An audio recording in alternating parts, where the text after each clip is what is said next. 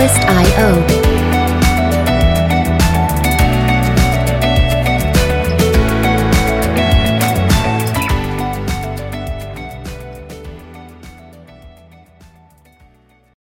音质还可以吗？哎、欸，我现在音质音质还可以。OK OK，好好好。哦，现在科技真的实在是非常的进步啦，好不容易终于连上线也可以录音了哈。那我们今天有一位来宾，这位来宾呢是我远在高雄的朋友，所以我们才透过 Skype 来进行录音。来，我们欢迎我们的好朋友小开。Hello，小开你好。Hello，维基好，各位听众朋友大家好。小开呢，呃，你可以跟大家自我介绍一下吗？哦哦哦，我是我是，哎，我本名叫林于俊，我是小开。那目前呢，哎，我定居在高雄，然后自己弄了一个剧团叫出南方剧团，然后还是从事跟戏剧相关方面的工作。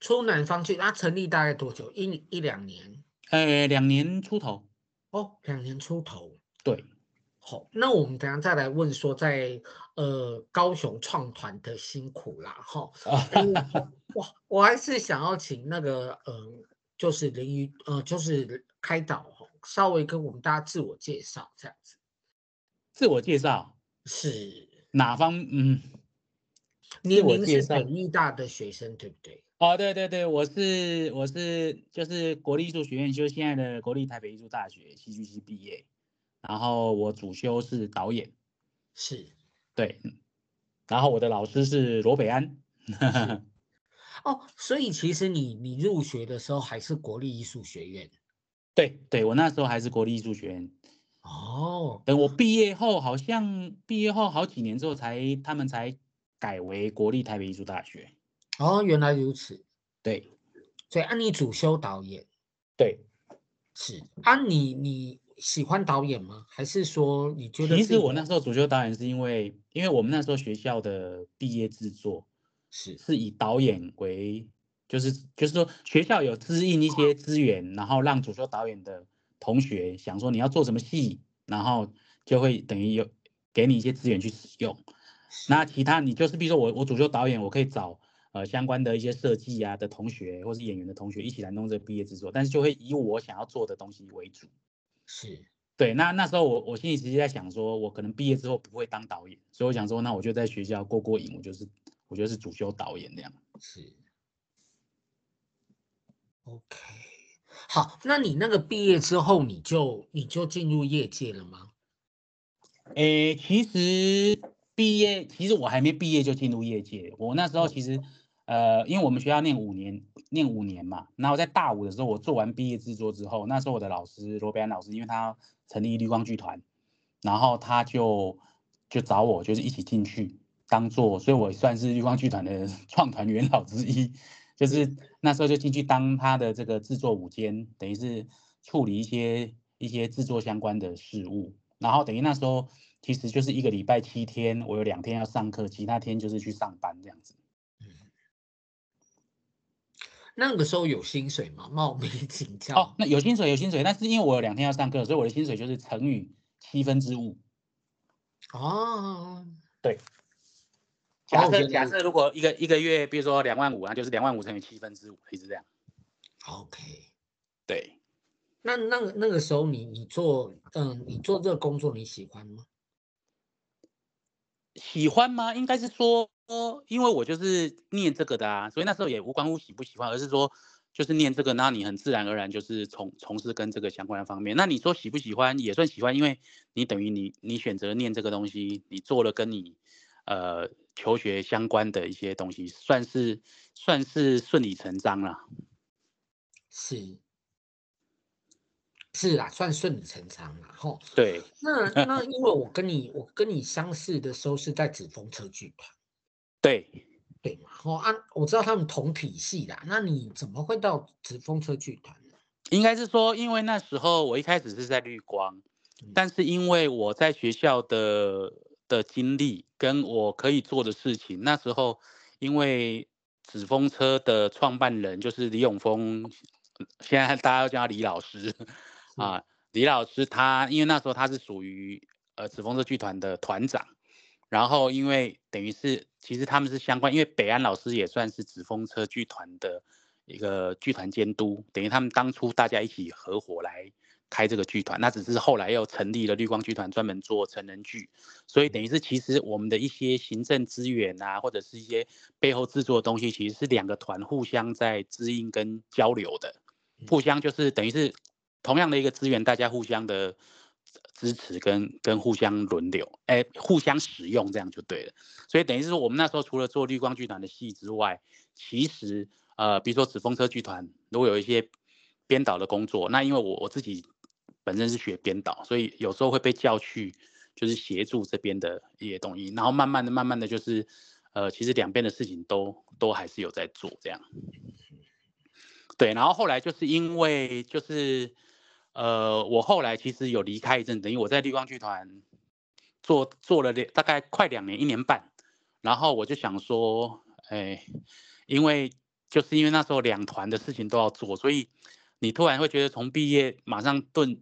遁入这个职场里面，然后你你早上要上班，晚上要排练，然后假日要演出，你就突然觉得你整个 生活都被这些事情给填满了，所以那时候就会觉得说，哦，这样不行，我觉得没有一个生活的品质，所以后来我就离职，然后变成 freelancer，就是接案子这样子。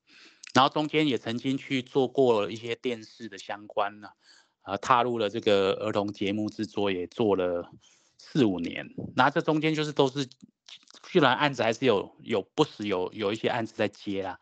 那一直到大概二零零五年，又开始回到剧团体系接案子。然后到二零零七年，因为那时候等于是紫风车剧团就是找我说啊，那你要不要过来？然后就是。接这个副团长的位置，然后顺便要成立一个呃演出事务部，就是专门 for 这个呃编导演这一这个部门的的东西。那那时候其实就有在谈说，因为有鉴于以往的又要做行政，又要做编导，又要演出这样子一个时间的精力，所以那时候我们就是订定这个部门，就是让他是下午。才开始上班，等于是下午上班，晚上工作，假日演出。那至少不是每天 就是从早到晚这样子。就是我希望说他可以有一个进度，所以说后来就进到紫风车剧团当副团长，从二零零七年开始，然后就一直做做做做做到我二零一八年再从剧团离开。那跟伟奇认识，其实我们应该是在二零一二年的时候，新月传奇那一档嘛。是。对对，所以那个那个时候之前，等于是我已经又回到纸风车戏剧团，已经又回到五年了。对，呃，对我跟我我跟开导认识的时候，其实是一个戏叫做《星月传奇》嘛。然后我我觉得我一直我一直觉得开导是一个很有慧眼的人，他看到了我的，他看到我的才华啦。这样讲会不会很过分？那个时候我记得。那时候，那个时候我记得我去面试的时候，我那一天刚好演演完一个歌仔戏的成果展，那个是成果展，没有售票的。然后结束之后呢，那我就接到剧团的电话，小军的电话，小军就说：“你现在可以过来吗？”我说：“现在这么急？我不是晚上吗？”然后我就说：“呃，可是我没有卸妆，哎，没关系，你过来，你过来这样子。”就我到现场才知道说，哦，我是晚上唯一一个要面试的，那我赶快来，大家就可以早点下班了，这样子。那哦，原来是这样。我一直印象中，对，我记得你那天好像是有迟到，但是原来不是迟到，是因为你是晚上 audition，然后被调来中午就对了。对，然后我就最后一个嘛，啊，都已经已经没有其他参赛者了呢，可能他们都结束了这样子。那我进进去，我记得开导看到我的第一句话是说，很谢谢你这么慎重的看待我们这次的甄选。我就画画着歌仔戏的大浓妆这样子。嗯，对对，我有印象，我有印象。对，这个是大概是我此生很印象很深刻的面试啦，audition。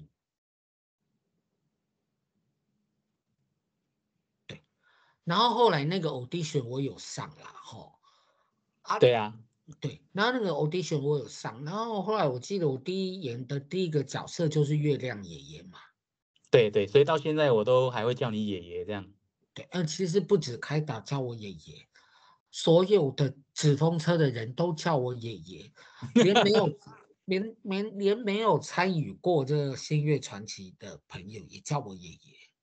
对，不知道的人还以为你多老这样。对，这个真的也发生过一些笑话了。那我们下次再说哈。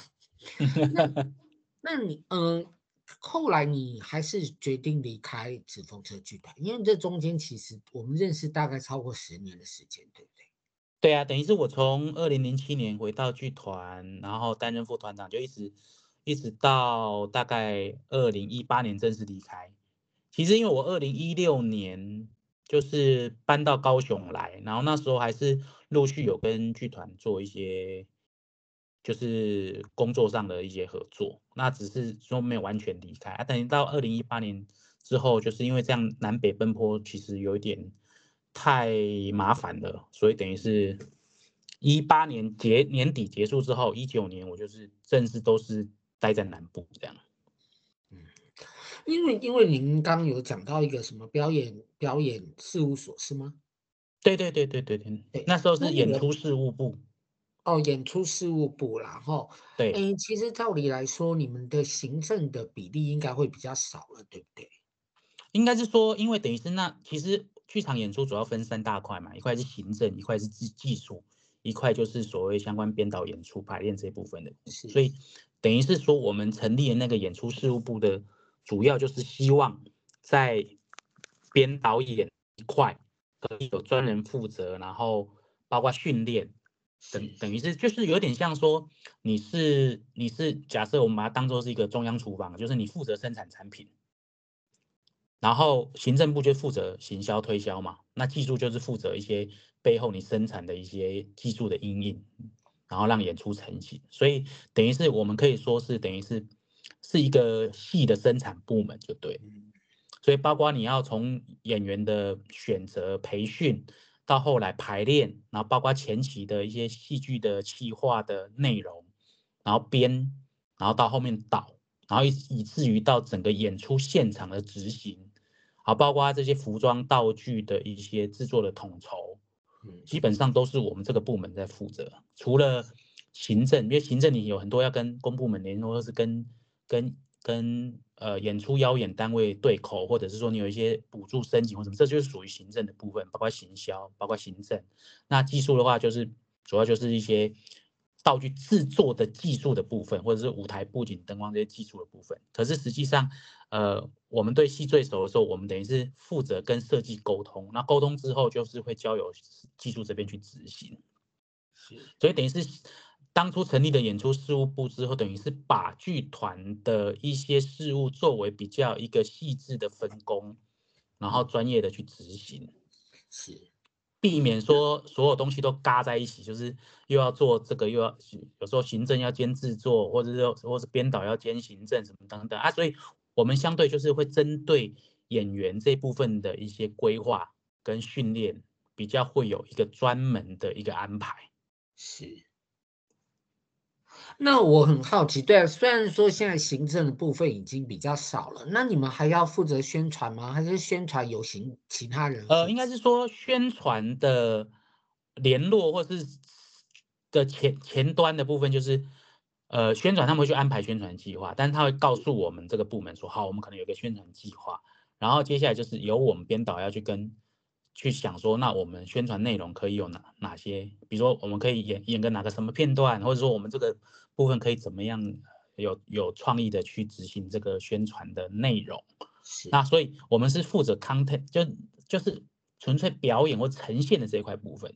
那相对的一些行政相关的事事务，就是会有行政组这边去联系。等于他告诉我们，就就是就有点像说，他他们就是接业务嘛，业务好，我们现在有一个什么单你要制作啊，我们就是要把这个东西做出来。是，对。那你们也要去上节目吗？我的意思是说，像是广播节目，呃，要通常通常如果演的话就要，就是编导，因为所有戏其实编导最清楚就是说戏的内容的东西是怎样。有时候行政讲他，但是他没有像编导可以讲的这么的细，因为毕竟毕竟是编导在处理这个戏的东西。对，所以编导基本上是要负责去上广播宣传的。是，其实嗯，对于广播，我其实一一直有广广播梦啊。那以前我我在做戏的时候呢，其实我也不知道广播到底有没有用。好，但是还是要去。嗯。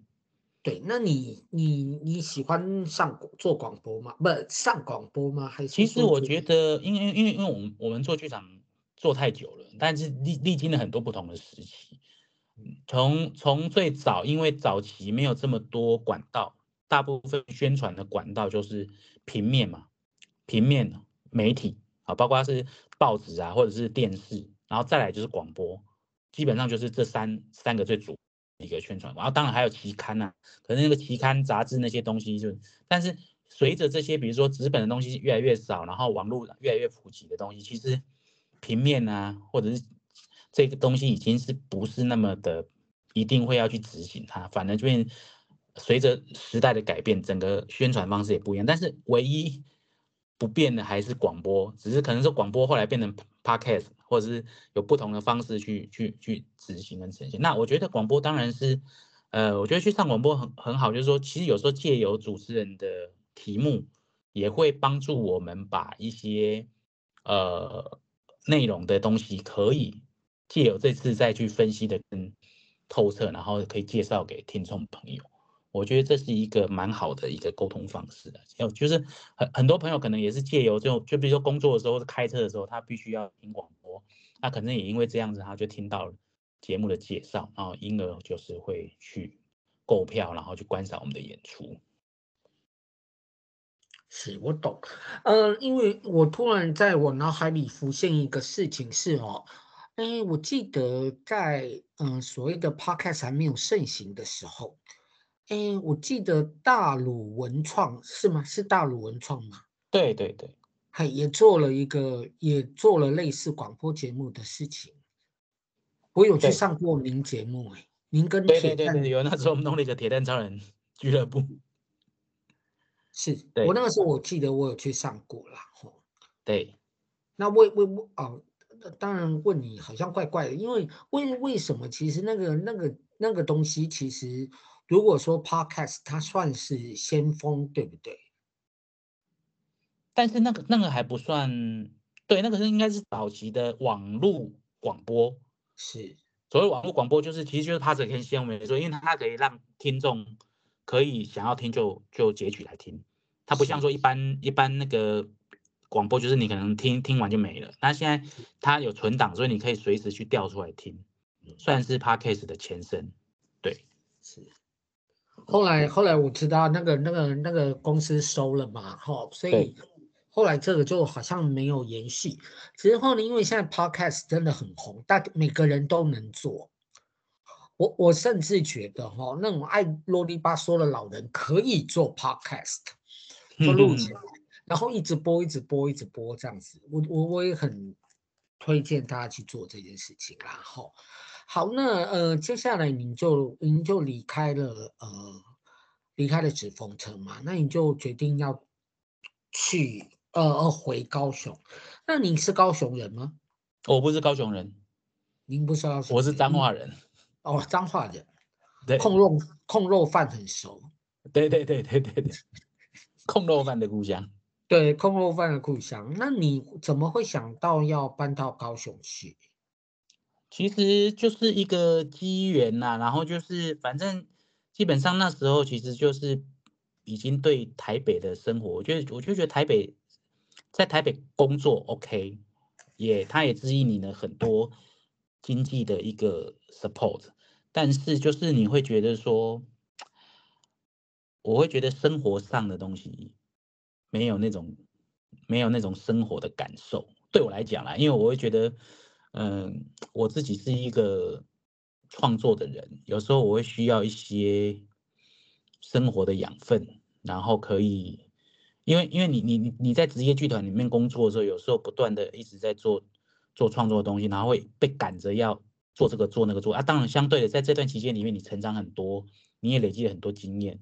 可是有时候会很痛苦，就是有一种那种创作的枯竭的那种感觉，你就会觉得说，有时候想要缓一下，然后喘口气或什么。可是因为你是全职人员，你没有办法。然后再来就是说，因为演出太多，你知道纸风车演出真的量非常的大，所以就会变成说，你会觉得自己一直没有这种生活的，所以其实那时候就一直会说，嗯，想要离开台北这个环境。那当然，离开台北之后的挑战，那就是另外一个挑战，那就先不管。但是重点就是，你会你就觉得想要离开这个环境，然后，然后刚好因为我觉得就是。之前演出有机会到南部来，然后认识的一些朋友啊，或者说对于一些生活上面的不一样的的尝试，所以你就会想说，我我蛮喜欢南部的生活，跟它的 天气，至少虽然它热，但是它至少下雨的时间不多，然后到哪里去走走都很近，就是你一下山啊海啊，然后就没有那种人潮拥挤感。就会觉得说哦，好舒服的一个环境，所以其实再者就是说会觉得说，因为那时候啦，那时候觉得说南部其实哎还蛮欠缺我们这种做艺艺术创作的一些一些人，因为我觉得很多是因应因应因因工作内容的关系，必须要到北部发展。那我觉得那时候因为南部包括你整个为我们盖起来呀、啊。很多的场馆硬体的建设，但是软体的东西那个时候还没有那么那么饱满的时候，我觉得是有一些可以可以经营的空间，所以那时候就想说，第一个是为了生活，然后就想说啊，那就到到南部来过生活试试看这样。原来如此，那您现在搬到呃高雄大概多久的时间？呃，如果就是算从剧团离开，其实我早就搬下来，只是中间会来来回回。我二零一六年年初我就搬下来了，那可是真正完全在这边就是从二零九年的年初开始，是，对，就是离开剧团，因为我离离开剧团刚好是二零一八年的最后最后一天嘛，啊，离开之后我后面就都都待待在南部这样，所以等于是如果从二零一九年开始算到现在。也五年多了吧，六年，五年多，零九，五年，对，五年。那你整体而言，你还是喜欢高雄，对不对？啊，对对对对对，对。其实你也嗯、呃、不会想要回到台北发展。呃，应该是说我现在已经已经住不惯台北了。哦，所以你算是落地生根高雄。呃，就是对啊，算可以这样说。那您您除了您之外，您的孩子也在高雄吗？哦，他他对他他在高雄念书，对，没错。是。但他突然，嗯、呃，他也要从事艺术产业吗？还是？哦，那就看他个人啊。虽然他现在是念跟跟表演艺术有关，但是未来会不会做呢？就是看他自己发展是如何。其实我我有认识一些，就是呃爸爸妈妈演歌仔戏或者在从事艺文活动哈。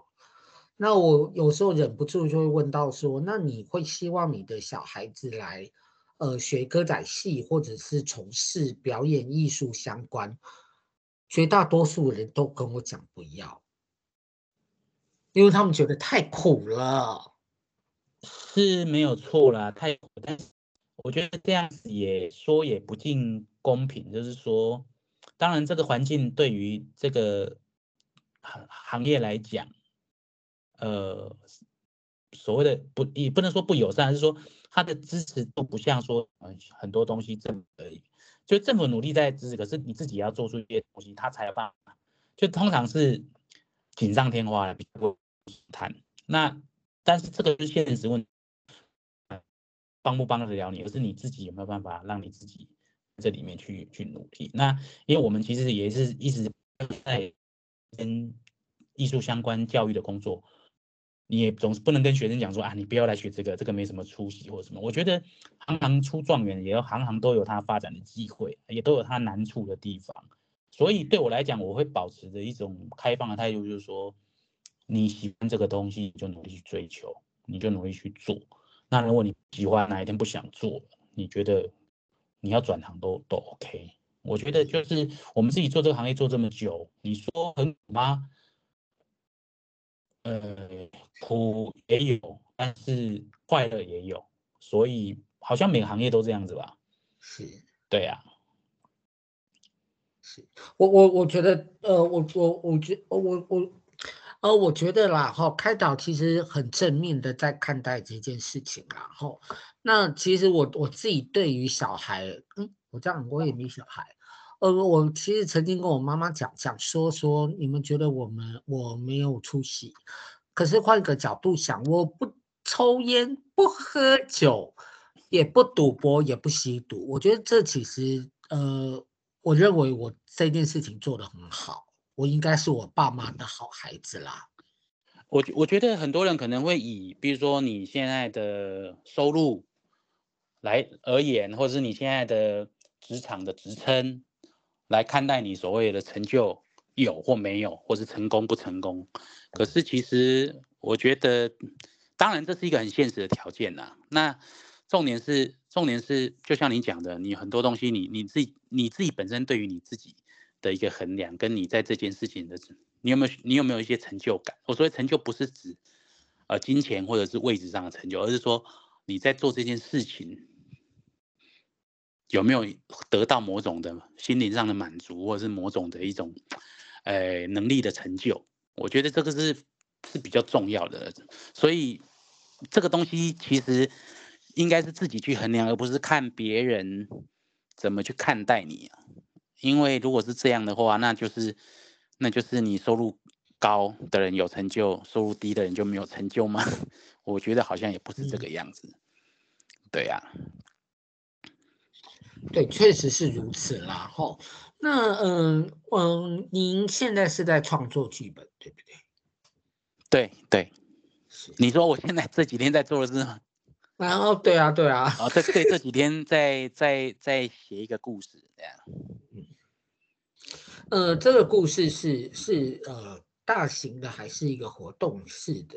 哎，我现在不能讲，因为这个有跟人家签，就是有答应人家说在还没有写出来之前不可以。嗯透露，对，我我懂，我懂，对对对对，所以我我现在可能不能跟你讲说我在写什么，是，对，没有关系啦，我跟你讲，这这这是真的啦，因为你有有时候不小心讲出来之后，可能就被人家偷走了，也有可能，也不是偷走，是而是而是业主希望说，在还没有成型之前，他不希望就是曝光这样子，是，对对对。好，那你你现在在高雄，感觉你过得很好啦？哎，过得很好，看是指哪边？当你这你说收入上来讲，那跟跟以前不能比啦。然后，但是就是至少就是说你你是是自由的，就是说你自己你自己想干嘛就干嘛，基本上是这样子。然后你就是想工作的时候就努力去工作，然后如果没有工作，或是说哎突然。觉得今天工作上没有那种感觉，你就可以去做一点其他的事情。然后重点就是，我觉得我很喜欢高雄这边，就就是你很近的，像这种捷运一坐，我就到可能就到驳二港边这样，然后去走一走，然后看看海，然后吹吹海风，然后就是整个很舒服啊。对，我觉得有机会哦，开导还可以再来上我们的节目，然后好好跟我们聊一下高雄的风土民情。真的很舒服啊，因为因为我自己一个人，我自己以前工作的形态就是你常常要面对人群。我不是说高雄没有人的，不是哦，而是说那个整个密集度的感觉。因为其实高雄它它人口虽然这几年有稍微减少一点，然后可能在别人眼中会觉得说好像好像经济活动没有那么，可是其实你现在随着看，就是高雄在不同的人的呃不同。